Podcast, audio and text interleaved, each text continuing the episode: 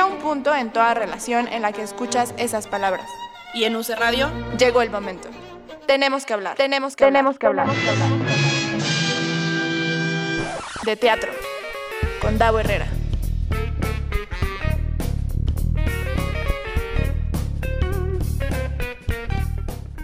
Yo, yo iba a decir Isabel Castro, pero me tenían muteado. Isabel Castro. Muy buenas tardes, seres teatrales. Bienvenidos y bienvenidas una semana más a Tenemos que hablar de teatro con Davo Herrera, Isabel Castro, Sabel Castro y Davo Herrera. Sabel y Davo, Davo Isabel, Sabel Davo la Castro. jefa, Davo Castro, Sabel Herrera, como usted quiera, Maravilloso. como usted decida. Oye, hace mucho que no organizábamos un programa de este tipo, Así temático. temático, Está así es. Quienes ya nos siguen en nuestras redes sociales sabrán que el tema de hoy es la identidad visual de las obras de teatro, algo que nosotros hemos discutido bastante aquí, pero nunca habíamos, no, no se nos había ocurrido invitar a, a expertos en el Hacer un tema panel, exacto, todo mal. para que nos explicaran qué es lo que debemos tomar en cuenta para crear y apreciar el cartel que es tan importante para la difusión de una obra. Así es, así es. Ella ah, dice Rebeca que buenas tardes a todos. Gracias por, por conectarse a la gente que ya nos está viendo en vivo en Facebook a través de el Facebook del, de UC Radio y, y el mío, porque pues sí, ¿no? Porque Gracias fanpage. porque tengo fanpage, como que no. Gracias a la gente que nos escucha en podcast. Eh, acuérdense de seguirnos en redes sociales, justo como lo dijo Sabel, para que se enteren de los temas con anticipación. Eh, arroba hablar de teatro en Twitter y arroba UC Radio MX en Twitter, Facebook e Instagram. Eh, escuchen el podcast, síganos para que pues estén ahí al pendiente. Y pues bueno, vayan sumando a la conversación porque pues, pues, la verdad es que este año hemos tenido muy buenos programas y creo, no, no es por echarme flores o echarnos flores, pero creo que cada vez han sido mejores los programas. De verdad que sí. Sí, sí. Bueno, pues empecemos. bueno, entonces, estamos haciendo, de hecho, es que estamos así como que, porque estamos haciendo un ajuste en la agenda, pero bueno, vamos a, a- a empezar con el panel de, de identidad visual y para ello tenemos eh, que, de hecho, gracias a una pequeña conversación que tuve con él, surgió la idea. Y pues eh, tus deseos son órdenes, mi querido Said Galván. Bienvenido. Hola, buenas tardes. ¿Cómo estás? Muy bien. Poquito nervioso, pero bien. Muy feliz de estar ahora. sí que- De este lado de Sí, la pantalla. no, casi. es, como, como, como ellas con las estrellas o ese programa, no sé cómo era. Así me siento. así de, ay, mi sueño dorado. Una palomita más. Maravilloso. ¿A quién más tenemos, Davo? Eh, tenemos, fíjense que, que, eh, no tenía yo, de hecho, no lo voy a conocer en este momento, eh, porque no, no he tenido el placer de platicar con él, pero fíjense lo que hace, que, a que hagas bien tu trabajo y que comunique y que, y que conecte con la gente, eh, porque gracias a, a mí me gustan mucho los carteles de la obra Me sale bien estar triste, contacté a Gabriel Picasso, que tenemos aquí, bienvenido Gabriel, y muy amablemente Mucho gusto. Pues, y, y- y tal cual, mucho gusto, porque no nos habíamos visto nunca. ¿Qué tal? Mucho gusto. Pues bienvenido, Gabriel. Gracias. Y gracias por, por, este, por aceptar la invitación así de, de un desconocido. No, pues un gusto. Es la primera vez que hago algo así, así que este, pues, pues a todo esto es nuevo. Pues bueno, espero que la pases bien. Gracias.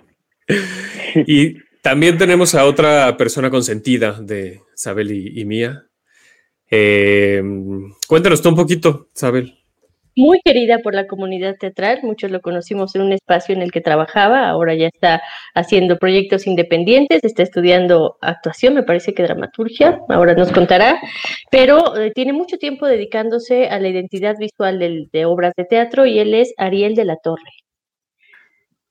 Hola, hola, ¿cómo están? ¿Cómo estás? Muy bien, ¿y tú? Muy, muy bien, muy bien. Mucho gusto a todos los que no conocía. Mucho gusto. Y para darle un poquito de otra perspectiva a este, a este panel, porque bueno, aquí tanto Said, Ariel y, y Gabriel, pues bueno, ya sabemos que, que se dedican a construir identidad visual para algunos o muchos proyectos eh, teatrales. Nos acompaña la coordinadora de la carrera de comunicación visual de la Universidad de la Comunicación, que además, bueno, una persona que adoro, admiro y le tengo muchísimo respeto y para mí es un referente eh, sobre, pues eso, la comunicación visual. Y hemos tenido algunas charlas además sobre construcción de marca visual y también nos acompaña Cristina Tamayo. Aquí está con nosotros y nosotras.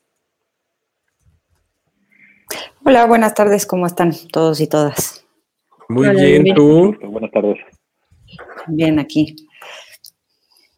Gracias por la invitación. muchas gracias.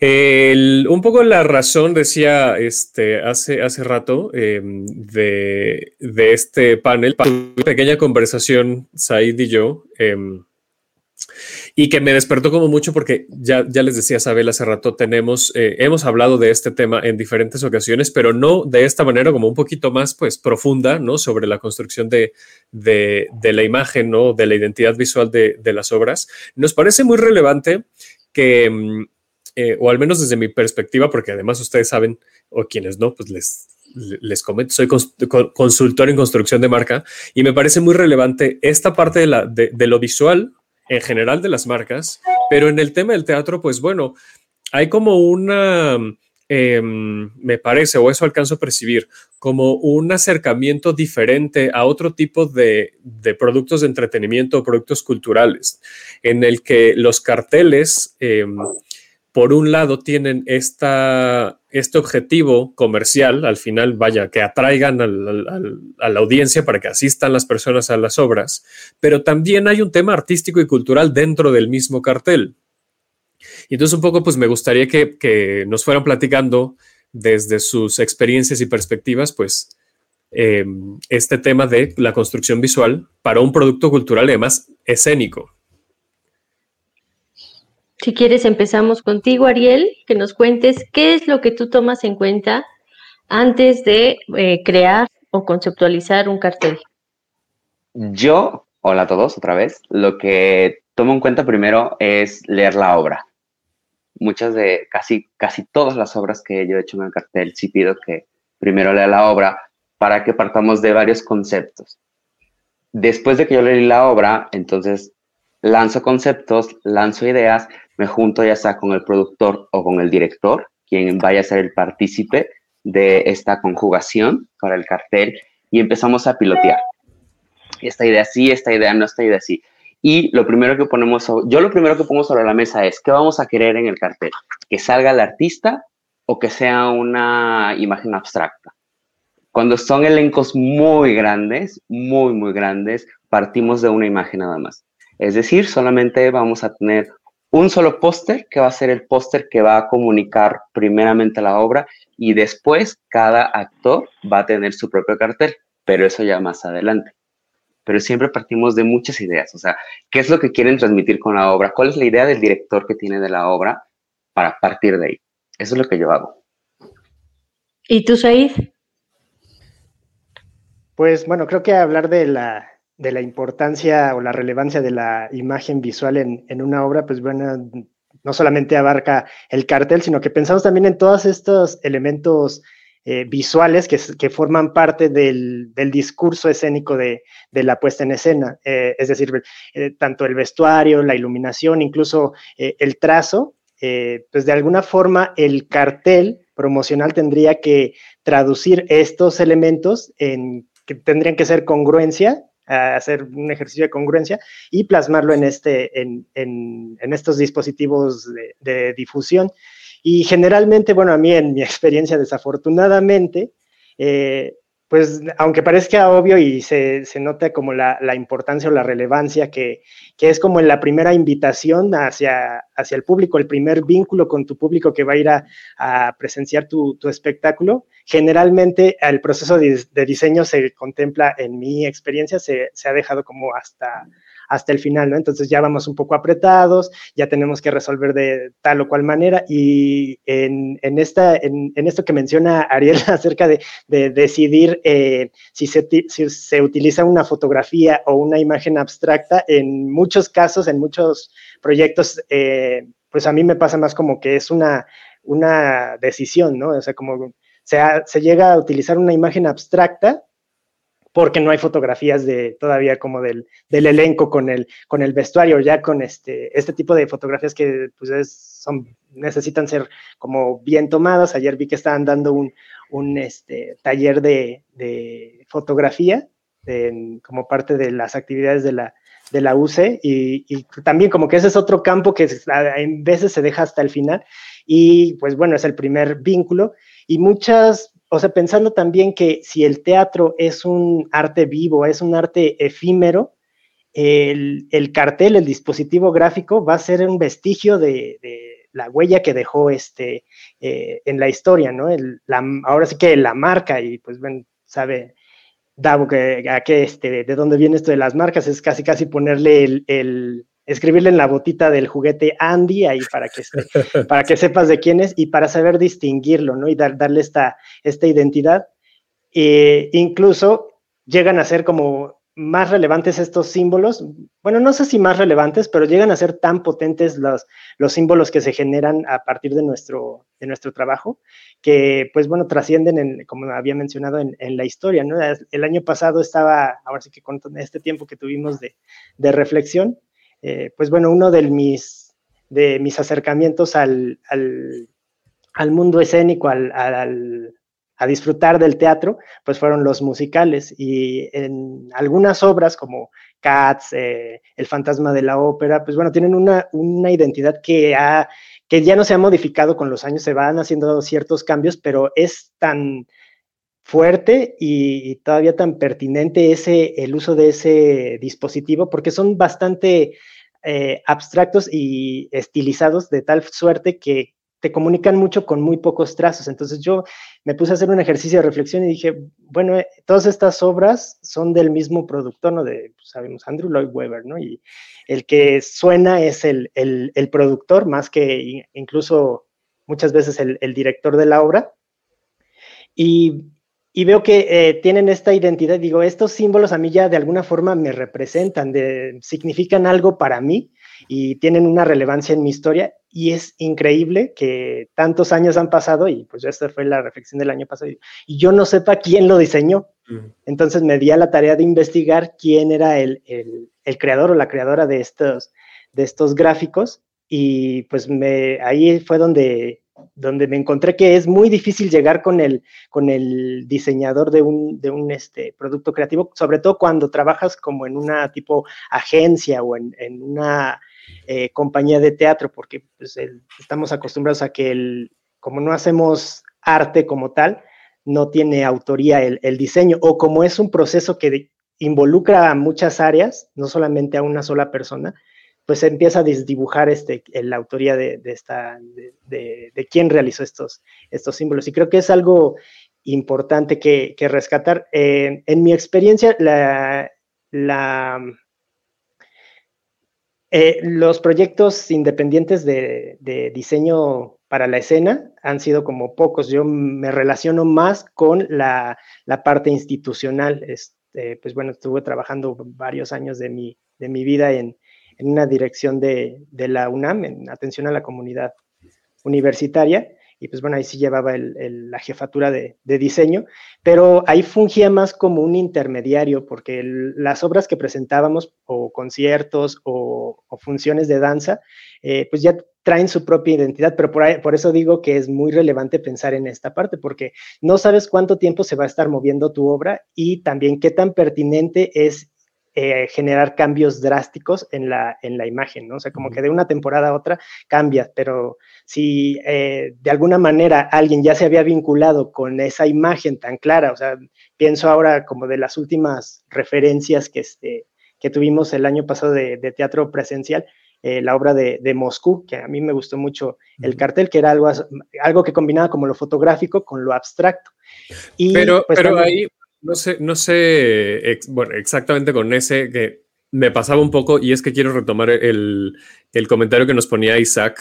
Eh, ahorita vamos contigo, Gabriel, para que nos platicas también un poco de tu, de tu proceso, pero eh, tomando en cuenta sobre todo ese, ese cartel de Moscú, eh, yo sentía que a mí no me decía mucho de la obra y es que Isaac Rosas aquí en Facebook eh, nos pone, hay carteles que no dicen mucho de lo que va la obra y que dejó de considerar ese instrumento para la selección de la obra que quiere ver y, es un poco como esa esa parte que yo les decía de, ventas, ¿no? Eh, bueno, si quieren ahorita retomamos este, este tema, nada más para que Gabriel nos explique un poquito su, su proceso y tengo una pregunta que hacerle a Cristina.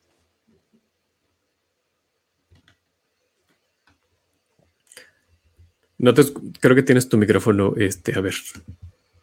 Ah, ah y dice que no está conectado tu micrófono. Ahí está. ¿Me escuchan? Listo, sí. Es que tengo un problema con los audífonos, entonces ya estoy con el integrado. Eh, bueno, en mi caso ha sido relativamente sencillo, porque la única persona con la que he trabajado cartel ha sido con Jimena MV y ella marca muy bien la pauta de lo que se debe diseñar.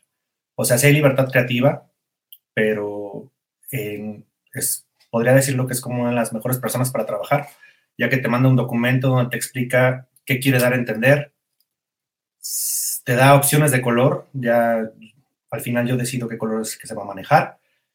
Este, pero lo que pasa varias veces eh, se parcha un cartel. O sea, tenemos un cartel, el primero que, que, hice con ella fue hace como tres años, tres años y medio. Y ella tenía muy en claro que quería un cartel de chick flick. Entonces se hizo el cartel de chick flick, le gustó, y después de un año, año y medio de estarlo parchando, de moviendo fechas y todo esto, llegó un punto en el que empiezas a ver demasiado un cartel y ya no te gusta. Porque hay errores que no ves hasta después de un año. Entonces, a partir de ahí, yo le sugiero si podemos cambiar la identidad. Ella dice que sí, que le haga una propuesta y si no le gusta, pues nos conservamos el cartel, el primer cartel. Entonces, así hemos ido trabajando. Se hizo la segunda propuesta de cartel, que gustó más y también duró ciertas temporadas. Se hizo, bueno, pasó lo de la pandemia y se hizo Los Tristes en versión digital. Yo no quería usar el mismo cartel para la opción digital, entonces se me ocurrió una, una idea pequeñita. Se la sugerí, ella la aceptó. Y el último cartel, que es el que más ha gustado hasta ahorita y personalmente es el que más me ha gustado realizar, es parte, era parte de un proyecto como personal. Quería hacer carteles como si fueran portadas de libros, solo como por mera diversión. Y Jimena dijo que necesitaba un, un parche, básicamente. Entonces le dije, oye, estoy trabajando en algo, no sé si te interesa. Y es, solo que esta vez es como que más conceptual, no es tan como lo que estamos acostumbrados a mostrar.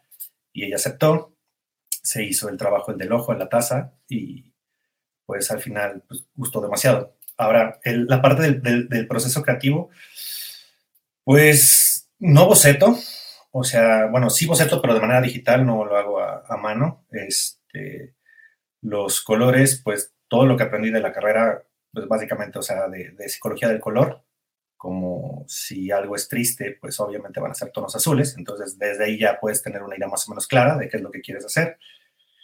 Y lo del ojo y la taza solo fue algo que, no sé, tenía, tenía la cabeza y se me hizo una bonita idea tener una perspectiva de la taza y también sirvió mucho que yo ya había visto esta obra de manera presencial. Entonces, este, me aportó más a que pudiera ejemplificar mejor qué es lo que yo quería hacer. O sea, al final el, el producto entregado creo que es, no quiero echarle flores a mi trabajo, pero creo que honestamente ha sido uno de los mejores carteles que he hecho. A mí no me gustaba hacer cartel en la carrera, era de las materias más complicadas para mí. Entonces, pues, hasta ahorita el haber conocido a Jimena y el haber este, trabajado en esta área es algo que me ha gustado bastante. Y, ahora míranos aquí hablando de tus carteles. No te gustaba y mira. Cristina, tengo dos dudas. Eh, con esto que nos están diciendo Said, Ariel y, Gabriel, la primera que creo que nos la saltamos y que sería muy interesante que nos, que nos aportaras esto, ¿cómo se define un cartel? Y segunda, con esto, con este proceso que nos, que nos comparten desde tres perspectivas diferentes, porque han trabajado con producciones diferentes, desde lugares totalmente distintos del teatro, podríamos tener un cierto acercamiento, un ABC del proceso de la construcción de un cartel. O sea, sí existe un proceso como muy claro de la construcción de un cartel, ¿no? O sea, se pueden revisar manuales si quieres de cómo se construye un cartel. Eh, pero creo que al final, mm, o sea, el llevarlo como al pie de la letra o hacer eh, la construcción de un cartel a través de un manual, pues al final de cuentas elimina todo proceso creativo, ¿no? Entonces, o sea, tiene que tener esto y llevar el encabezado y entonces la fecha y el tiempo y etcétera, etcétera, etcétera, ¿no? Entonces, eh, pues hasta cierto punto, al final de cuentas, hay una, pues una libertad creativa cuando, cuando se construye un cartel. Ahorita que estaban eh, eh, platicando como estas tres perspectivas del, este, de la creación del cartel para teatro, la es que me, o sea, me queda claro que lo hacen desde desde el teatro como más independiente o más, más libre, ¿no? Eh, pienso inmediatamente, o sea, cuando me dijiste lo de eh, la identidad del, teatro, este, en, bueno, del cartel en el teatro, pues, o sea, yo pensaba como en el, o sea, decía, ¿qué, o sea, ¿qué teatro, no? Porque... Eh, lamentablemente, ¿no? Eh, justo esta pregunta de si utilizo una foto, utilizo una imagen como mucho más abstracta o más, más libre, eh, lamentablemente el teatro institucionalizado, el teatro que es pagado por la Secretaría este, de Cultura y que se exhiben estos pocos grandes teatros que quedan en la ciudad, eh, pues acaban siendo las fotografías de, de las personas famosas, ¿no? O sea, Ben Ibarra, este ay, se me fue el nombre ahorita, Macario, pero se me fue el nombre. López Tarso. López Tarso, Ignacio López Tarso. Eh, y que en realidad pues ya no estás vendiendo, no estás invitando a la gente a ver a la obra, estás invitando a la gente a ver a ese actor o a esa actriz en particular, ¿no? Eh, y, pensaba, por, otro lado, ¿no? Por ejemplo, en este, así comercialazo para, para, algunos centros culturales, supongo que ahora mismo les hace mucha falta, eh, en los carteles de, las obras de la capilla, ¿no? O de las obras que están en, en estos microteatros de, de Coyoacán, eh, pues que sí tienen como una intención muchísimo más eso, informativa, que es la función del cartel, eh, y que la función del cartel, particularmente cultural, tiene que invitarte a, pues eso, a consumir un producto cultural, ¿no? A través, sí, de ciertos elementos que son como característicos, o sea, creo que a mí me parece básico lo que mencionaba Ariel, ¿no? Léete la obra, mano, o sea, si vas a hacer un cartel, lee la obra de lo que, o sea, de lo que estás haciendo y de lo que vas a, vas a platicar, ¿no? O sea, ¿cómo creas una imagen si no conoces el contenido de algo, ¿no? Sí, es muy fácil aventarte un cartel de, del Quijote, porque pues creo que ya, aunque no lo hayamos leído, nos, nos lo... Pues sabemos que es un señor que trae ahí una lanza larga y que se peleaba con molinos, pues eso está fácil, ¿no? Pero, pues no sé, o sea, hablar como de, de obras un poco más rebuscadas, ¿no? O sea, más o menos conocidas quizá, pues sí, sí necesitas conocer el, contenido para, para, hacer una propuesta que, genere una, un interés en el espectador, que es justo lo que está preguntando o lo que está comentando Isaac, ¿no? O sea, si, si el cartel no me está diciendo absolutamente nada del contenido, pues evidentemente el cartel acaba siendo pues nada más una cuestión de fecha y hora, ¿no? Y para qué, para qué contratas a un diseñador para que te produzca un cartel si en realidad no, no está transmitiendo o interesando al público. No sé si te contesté, Davo, pero creo que sí. Sí, sí, sí. No solo me contestaste, me dejaste más dudas. Ya oh, sé. Oye, yo también tengo más dudas. Creo que eso es lo lindo.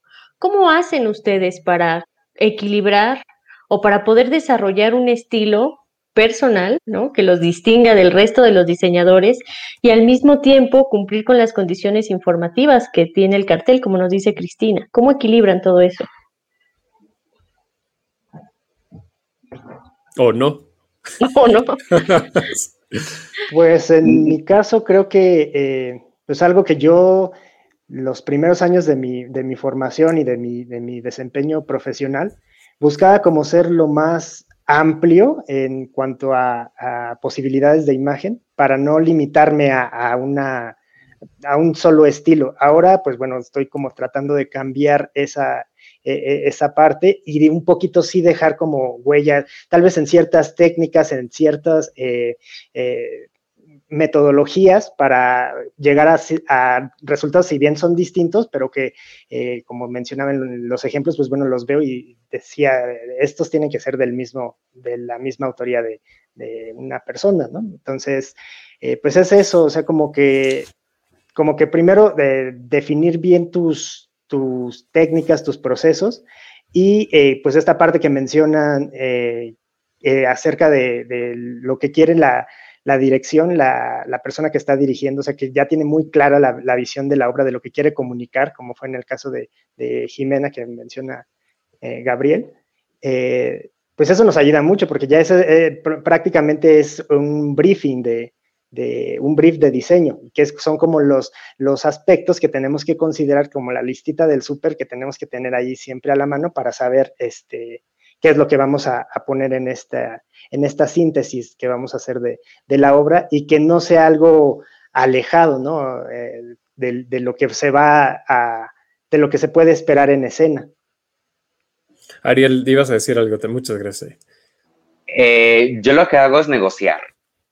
O sea, yo lo que siempre hago con el productor o con el director es negociar partimos del boceto, hacemos la idea, lanzamos la idea y esta es la idea, esto es lo que a mí me gustaría ver en el cartel. ¿Sabes qué? Que no me gusta este color, buscamos otras opciones, pero siempre negociando a partir del primer color que se hizo la propuesta.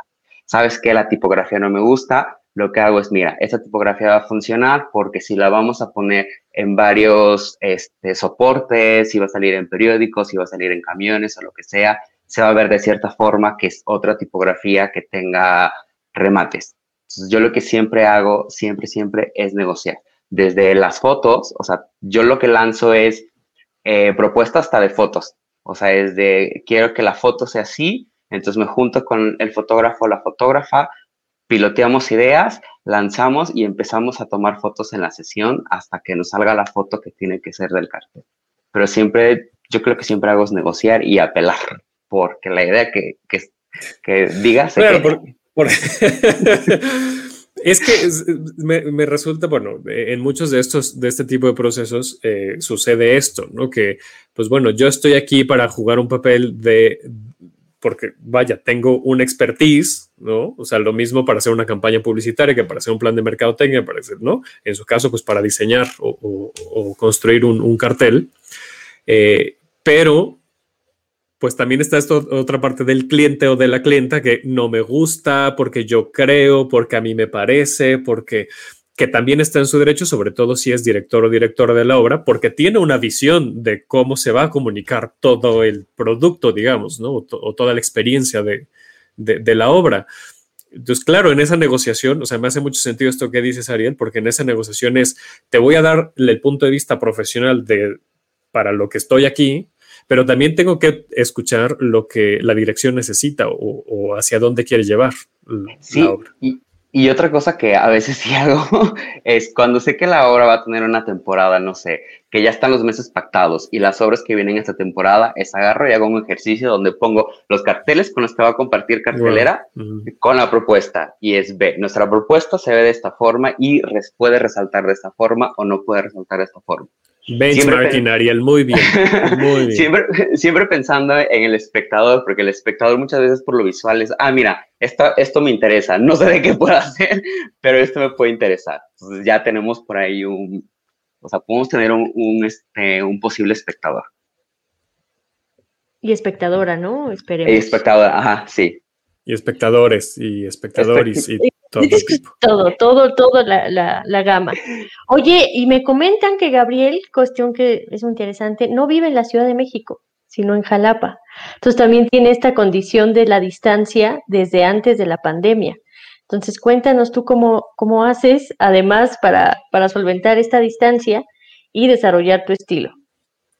Eh, ok, bueno, este, yo no radico en Jalapa, ahorita radico en Puebla pero sí, siempre los carteles que se han construido con Jimena, que de hecho... Es cierto, me acaba de decir Jimena, antes Jalapa, ahora Puebla.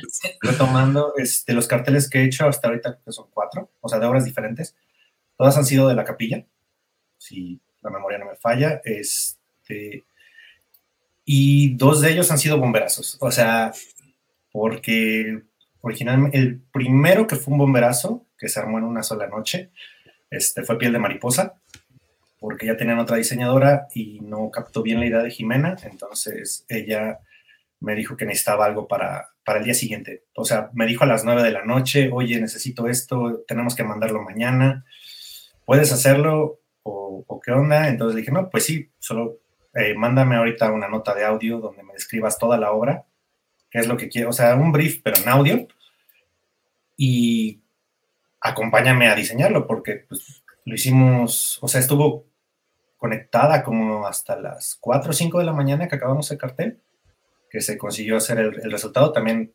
bastante decente.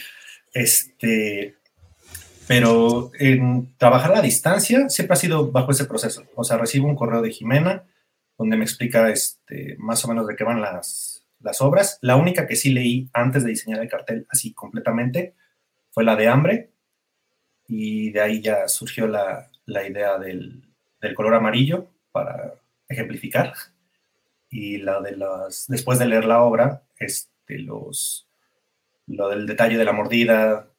Bueno, no sé si ya vieron la obra, la de hambre. Sí, sí, sí. Entonces me marcó mucho la parte de los perros comiéndose los libros con tal de no comerse a, a, pues, a, su dueña. Entonces dije, pues de aquí podemos ocupar algo que esté dando un mensaje claro de la obra. Y, por ejemplo, también el de tus, el de tus cuatro mis once también fue como bomberazo porque también como que no gustó tanto. Entonces, ya estoy acostumbrado a trabajar así con Jimena. No, no es queja, de hecho no es queja, considero que es uno de los mejores clientes que he tenido en la vida y para darle mi estilo, a mí no me, bueno, siempre ocupo texturas como vintage, que se ve algo desgastado, no sé, me gusta visualmente cómo, cómo luce cuando está impreso. Y a mí me gusta mucho jugar con las tipografías, porque, bueno, mi maestría es en diseño editorial y siempre tuve cierta afinidad por ese tipo de, de materiales. Entonces, primero, antes de tener como la imagen, primero trato de tener claro qué tipografía voy a utilizar una vez teniendo la tipografía, para mí me es más fácil este, conseguir o hacer una imagen que vaya ad hoc a la tipografía que estoy este, seleccionando. Entonces, va siendo como un pequeño rompecabezas, pero siempre la, la primera pieza que pongo siempre, siempre es la tipografía. En, en, este caso, por ejemplo, en el de el último de Me sale bien estar triste, quería manejar las tipografías anteriores de las funciones online, pero como que algo no cuadraba, o sea, se veía muy, destacaba demasiado sobre el ojo, entonces, este, Jimena me dijo como que siento que algo no va.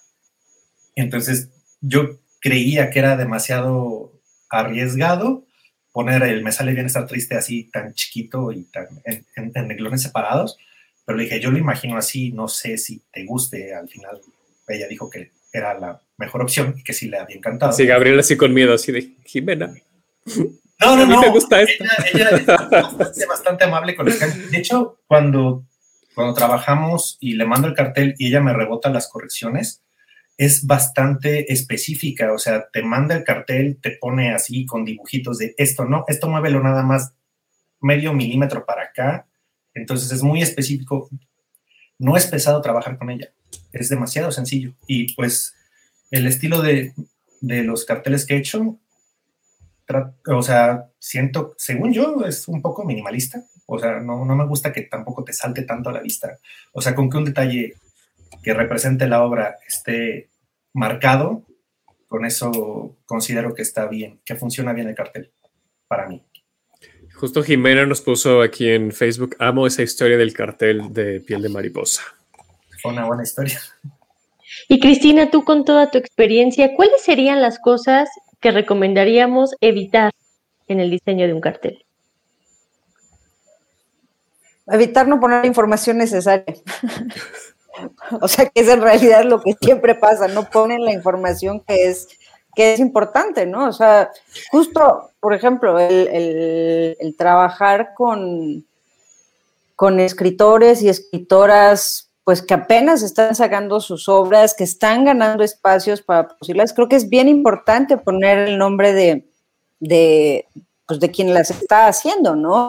Lo mismo de los directores o directoras que lo están realizando. O sea, creo que justo el teatro que se encuentra en un momento tan, complicado o ya desde hace años bastante complicado, creo que al final la comunicación visual es fundamental para, para seguir generando este, pues esta atracción al público, ¿no? O sea, se nos olvida también muchas veces, no, no estoy diciendo, bueno, los, que aquí están eh, platicando su experiencia, pero sí sí es muy importante tratar de, de, atrapar al público, ¿no? Se nos olvida que es al final un producto de venta cultural por el que viven miles de familias, ¿no? Entonces, eh, creo que eso es muy importante que no se nos olvide, ¿no?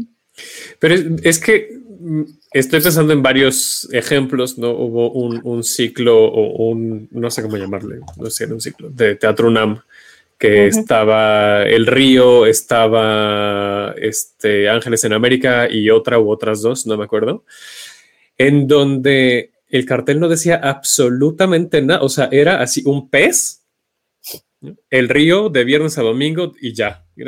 ok, sí tiene la información que tiene que tener, pero es que no me estás, y te, siento que te estás yendo al otro extremo. Mándame un, un, WhatsApp entonces con, con, la pura información, porque, porque el cartel yo no, o sea, no me daban ganas porque no sabía a quién me iba a enfrentar.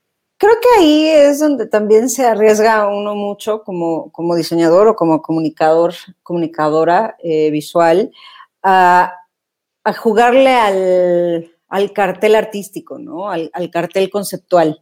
Eh, justo hoy hablabas de este ciclo de, teatro en la UNAM. Yo fui a una obra que me encantó la obra y hasta después de ver la obra entendí por qué la imagen, ¿no? Eh, una, una hoja en la máquina de escribir que decía 1960, eh, fecha, este, horarios y bueno, ya sabes, ¿no? O sea, pues dije, bueno, pues a ver, 1960 de qué va, ¿no? Eh, y en realidad el objeto, o sea, la máquina de escribir es fundamental en todo el desarrollo de la obra. Entonces, bueno, ya tiene sentido, pero, pero está jugando, o sea, el, diseñador ahí jugó mucho al... Se queda ahí en el... Ajá, o sea, acaba siendo, acaba siendo un chiste local porque pues no, o sea, si no ves la obra no sabes de qué, de qué va, ¿no? O por qué una máquina de escribir es, es, tan importante. Entonces creo que también eso, eh, o sea, yo no digo que, que, un, que, un, que el diseño no sea arte, ¿no? Al contrario, creo que, creo que sí lo es, ¿no? Pero creo que en este juego del, donde el diseñador o diseñadora quiere arriesgarse a jugarle más a lo conceptual, es donde estamos perdiendo un montón de información y se nos olvida que al final de cuentas un cartel, o sea, tiene que ser funcional. Pero ahí puede ser porque la UNAM, como quiera, antes ya tenía el público asegurado, ¿no? Podían ya arriesgar muchas más cosas. Sí, sí, Que si se trata de una obra independiente donde sí tienen que buscar todo el tiempo llamar Y ese mecanismo de marketing, claro. Exacto. Claro. ¿Tomen en cuenta el teatro en el que se va a presentar la obra para tomar decisiones de diseño? Dice Ariel que sí. Abre tu micro, Ariel, y cuéntanos. Nada más me haces así con el dedo. Yo, yo, yo sí, yo sí, siempre, siempre tomo en cuenta el teatro. Siempre. Depende dónde se va a presentar y dónde se va a exhibir. Eso es muy importante también. En qué parte va a estar, o sea, todo yo sí lo tomo en cuenta. La verdad. Soy un poco metiche. Said, Gabriel, toman en cuenta el, el, recinto.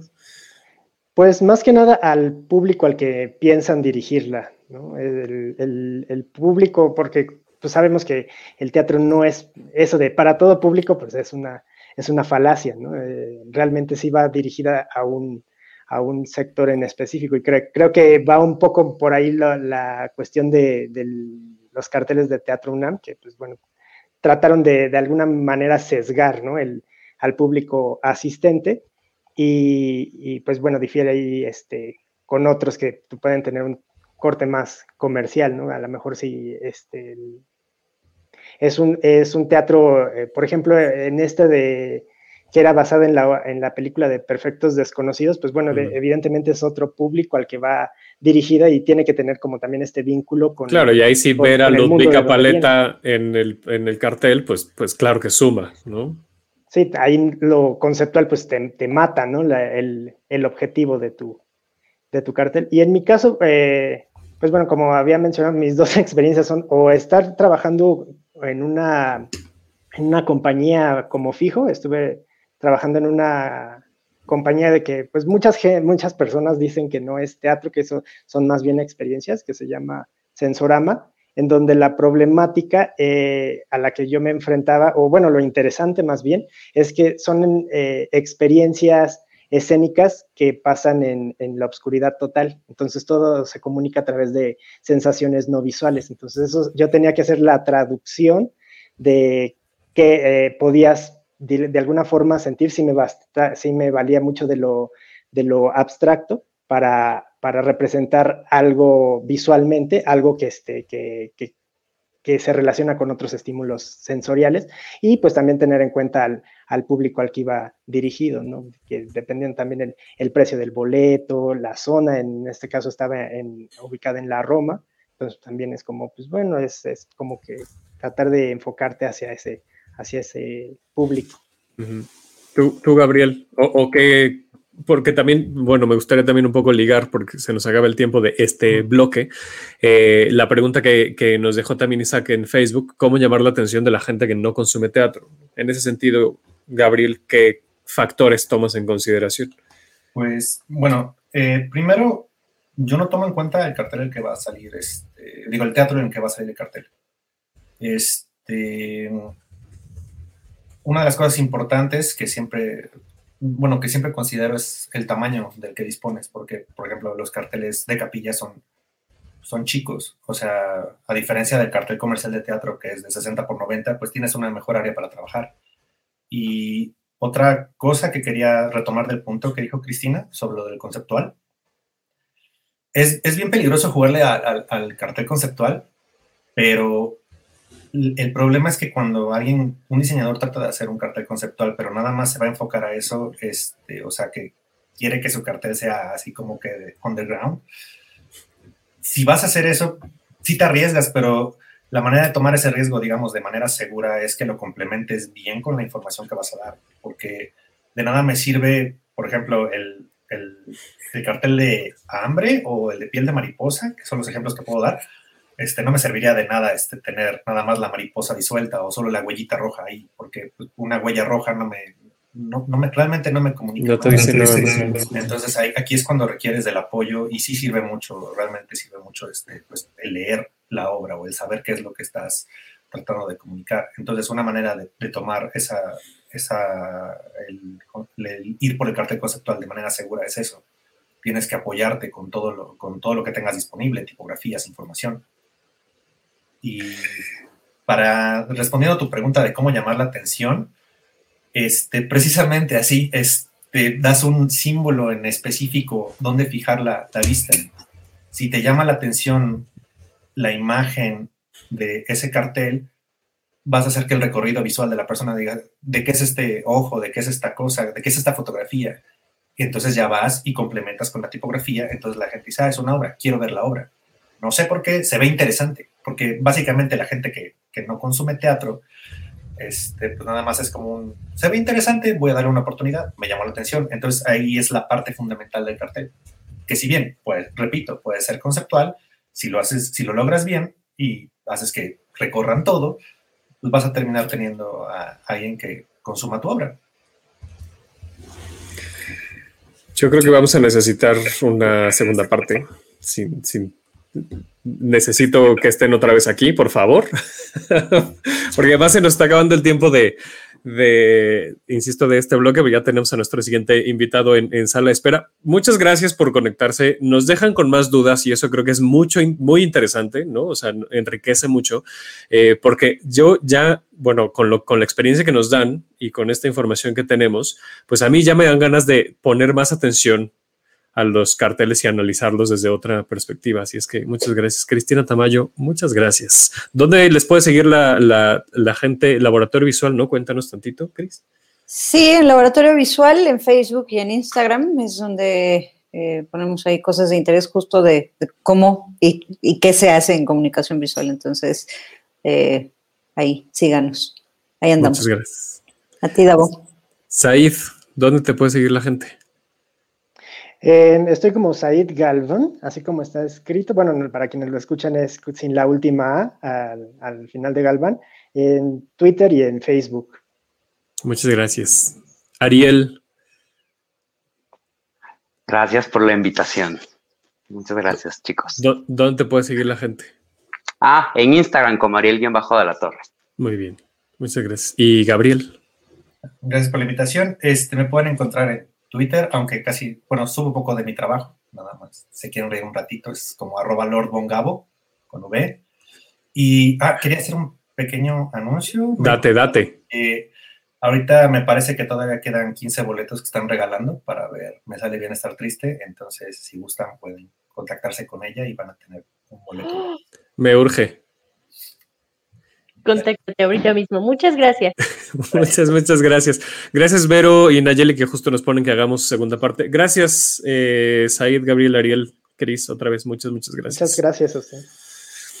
Y pues vamos a hablar de, monólogos, ¿no, Sabel? Porque eh, este, este programa este, ya forma parte de, del tour de medios del Festival de Monólogos de Teatrix. y para ello nos acompaña Sebastián Sánchez Armonategui, que nos va a hablar de febrero 33. ¿Cómo estás, Sebastián? Hola, ¿qué tal? Muchas gracias por la invitación. Cuéntanos un poquito, bueno, tenemos, tenemos poco tiempo, disculpe usted, pero cuéntanos un poquito, este, pues bueno, el, festival lo, conocemos ya bien, ya justo hemos hablado aquí varias semanas de lo que se va estrenando en, en Teatrix y esta semana toca ver febrero 33, platícanos un poco de, qué es, qué vamos a ver, a qué se va a enfrentar la gente. Mira, este es un monólogo de Luis García Jaime, es, es un dramaturgo guayaquileño. Este es un texto de los años 70, creo que lo escribió el 72 y es un texto muy interesante de un actor que cae en desgracia. Eh, y lo único que lo mantiene cuerdo, vas descubriendo que él, está en un psiquiátrico, y lo único que lo mantiene con un contacto con la realidad, o que él busca a buscar un puente con la, con la realidad y con la cordura, es eh, reinterpretando sus personajes que son generalmente de Shakespeare. Entonces, a lo largo de la obra es un diálogo entre este paciente, un psiquiátrico, con su público, que puede ser los demás, eh, los demás este, enfermos que están en, el psiquiátrico, no, no, no, se, no se sabe bien, pero lo único que él busca es que la gente sepa que él está acuerdo. Y para, y para lograrlo, les interpreta Shakespeare como nadie más. Esa es un poco, es un poco la historia. Este es un monólogo que, que monté en, Guayaquil el año pasado, justo por el tema de la, de la pandemia y un poco en la desesperación de que se nos acabó el teatro. pues me escapé para allá. Este es un texto que monté con Víctor Arauz, el actor, que, que de coincidencia se quedó varado en mi casa cuando empezó la pandemia.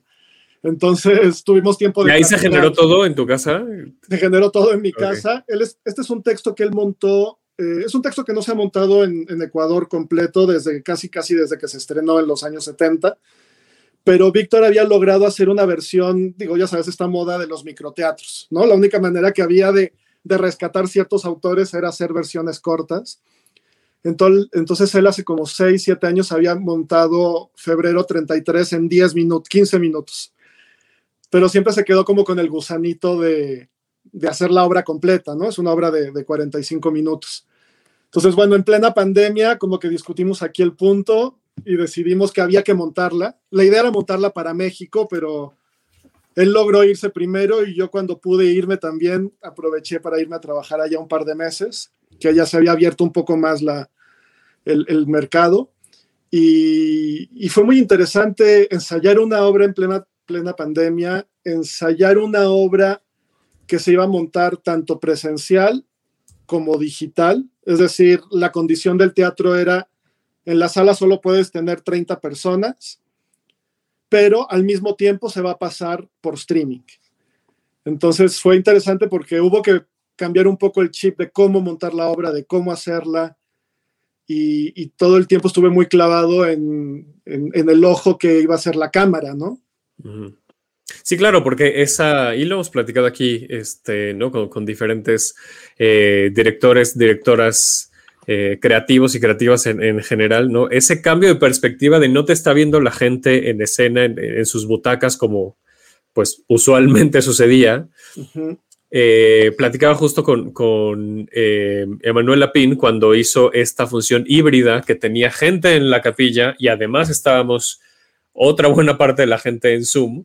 Pues eso, ¿no? Esa doble, ese, ese doble discurso visual, porque tienes por un lado, y no puedes además, sería muy riesgoso o no sé, a lo mejor hasta irrespetuoso, pues, ¿no? Ignorar a uno de los dos públicos, ¿no?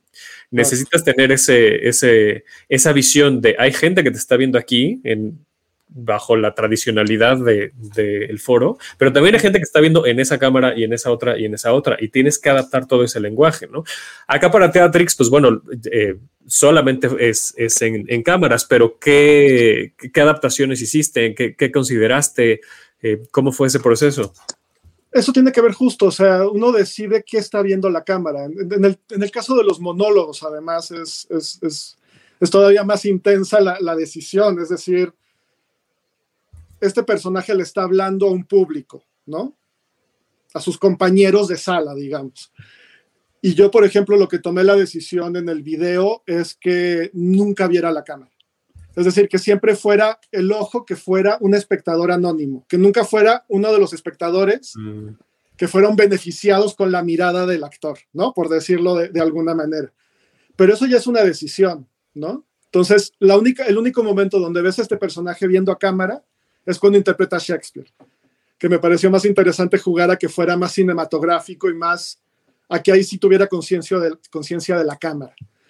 Pero esas decisiones son, son interesantes porque le decía el otro día a, a Itari en, una entrevista ahí de, lo del foro Shakespeare que, me parece muy divertido hacer este, teatro por streaming, digamos, o, o con cámaras 4K. Es un poco hacer cine rompiendo todas las reglas del cine, ¿no? Romper sí, jugando con eso, exacto, exacto, jugando con esas reglas tal cual, portándose sí, mal. Sí. Yo, yo, sí creo que todo se va a convertir en contenido. ¿eh? Este gran drama que hay ahorita, ¿no? que, que, que Scorsese el otro día estaba escribiendo un artículo de, de, del contenido versus el cine, versus este, las, las creaciones. Yo creo que al teatro nos va a pasar un poco lo mismo va a haber ya una, una diferencia entre el teatro, teatro y el contenido, un contenido más. Y con la realidad virtual, peor. Sí, sí, sí, justo. Bueno, eh, y, y, estas instalaciones inmersivas que también vienen, es, vaya, se va a estrenar una en, en el Insurgentes próximamente. Sí. O sea, hay, seguimos explorando, ¿no? Se sigue explorando estos lenguajes.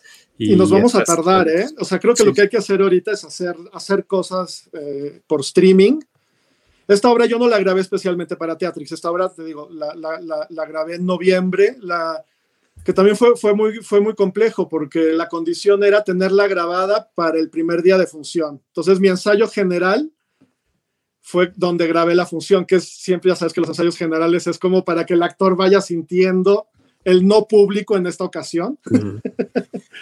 Entonces fue, fue, fue interesante. O sea, creo que, que, estamos todos como en un aprendizaje de, de qué hacer. Exacto. Pues para ustedes que nos están viendo, ya conocen Teatrix, porque hemos hablado mucho de Teatrix en las últimas semanas, eh, específicamente para febrero 33, bueno, se meten a la página teatrix.com o si tienen la aplicación, pues bueno, entran a la aplicación y aquí en la segunda barra de, del menú, directamente lo primero que van a ver es febrero 33 y listo, a dos clics de distancia pueden pagarlo eh, el pago por evento, pues que es de 99 pesos, o si ustedes ya tienen una suscripción de Teatrix, pues ya viene incluido. Entonces lo van a poder ver eh, a partir de mañana, jueves 4 de marzo a las 8 de la noche y hasta el domingo 7 de marzo. Acuérdense que este festival está así, en bloques, entonces si no aprovechan estos cuatro días, pues a ver hasta cuándo lo van a poder ver. Esta obra se estrena en, en la mirada de, del personaje en febrero 34. Ok. ¿no? Okay. Hay, un, hay, una cosa muy interesante en la obra que es toda su discusión con el tiempo y tiene que mm. ver con, con, su gusto por el mes de febrero, por ejemplo. Okay. Que el mes de febrero no termine.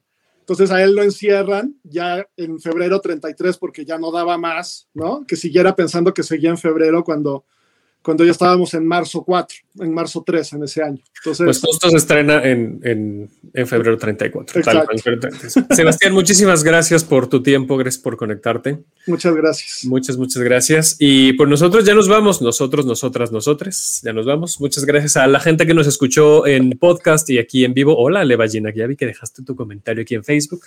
Eh, muchas gracias, Sebastián, y a nuestro, nuestro panel de, de hace rato también muchas, muchas gracias. Eh, síganos en redes, arroba hablar de teatro, arroba UC Radio MX. Escuchen el podcast de este programa y de toda la estación. Isabel, feliz cumpleaños. Muchas gracias. Felicidades. Tuitenos qué carteles le gustan, qué carteles no les gustan.